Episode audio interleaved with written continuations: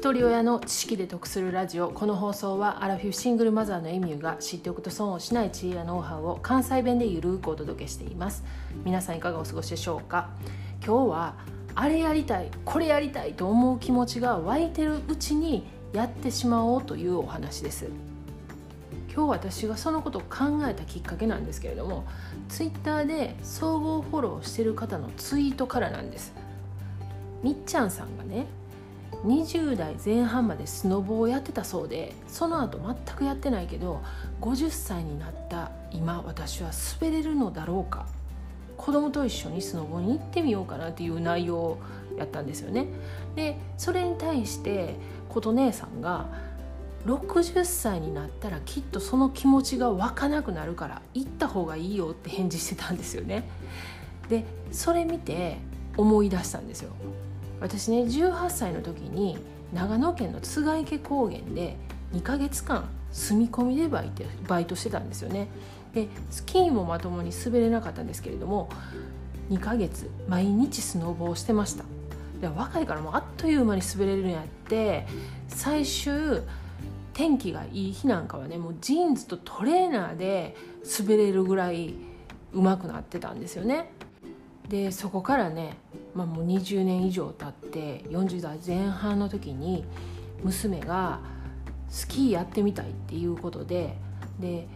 離婚した夫がね北海道の人やったから、まあ、毎年北海道帰ってたんですけどもじゃあスキー行こうかって言って行ったんですよねもう二十数年ぶりに。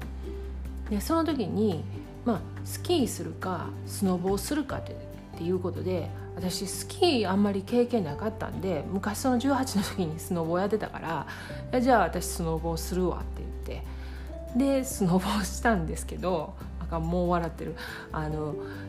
リフトにねもう乗る段階からねもう乗り方忘れて持てるからもうちょっと落ちかけながら乗ってしまってでそのままなんとか耐えて上まで行ったんですけどそのもう降りてすぐもうこけてるんですよ。で結局そのリフト早く前行けへんかった後ろからどんどん来るのにそれが避けれなくてもうなんか後ろの来たリフトに押し出された感じでもうなんとかそのリフトのレーンから外れたんですけど今度はねそこからもう下に下る時ですよ。もう自分の中ではねめっちゃ滑れてたからもうなんか感覚が覚えてるやろ体が覚えてるやろと思ってるからねあのもうイメージはできてるんですけど実際滑ったらもう全然滑れなくてまあ空不格好な体でねもうこけまくりですわ。でもうちょっといったらボーンこけてそのこけ方もねもうその受け身とかそんなん関係なくバコーンってこけるからもう正直危ないですよ。もう40も過ぎてるからね。ほんでもうとりあえずでも下まで行かんとあかんから下までなもうこけながらこけながらもう何回こけたか分かれへんっていうぐらいもうなんかあの滑ってない全然。あの肉の塊が転げていってるみたいな感じになって。ほんでもうねそうたった1回で家族からもう危険やからやめとけって言って止められて。でもたった1回そう二十数年ぶりに滑ったスノボーが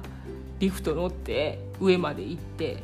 たった1回上から転げ落ちて終わったっていうことがありました。でもスノボーができへんっていうことはそれで分かったんでまあでも他にちょっとなんかスポーツしてみたいと思ってたからその時ぐらいからね、えーと、フットサルをやりだしたんですよね。でめちゃめちゃ楽しかったんですけどもう全然走れないんですよねもう走ってるつもりなんですよ本人は。でももう全然走れでなくてでそれでもねあの楽しいから頑張ってやってたんですけれどもじゃあある日太ももの前側が肉離れを起こしてしまって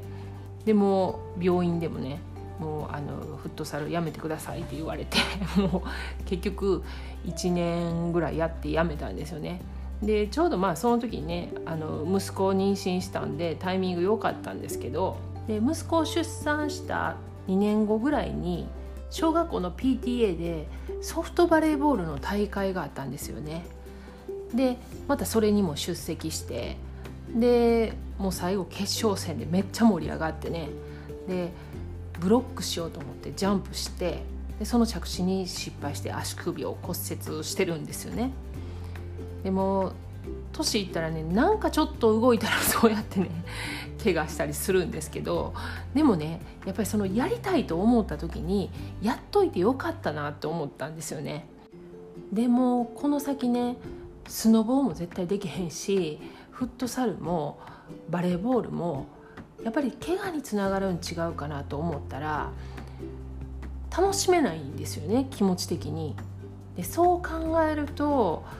もうあの時にやりたいと思った時にやってるからもう悔いはないんですよね。なので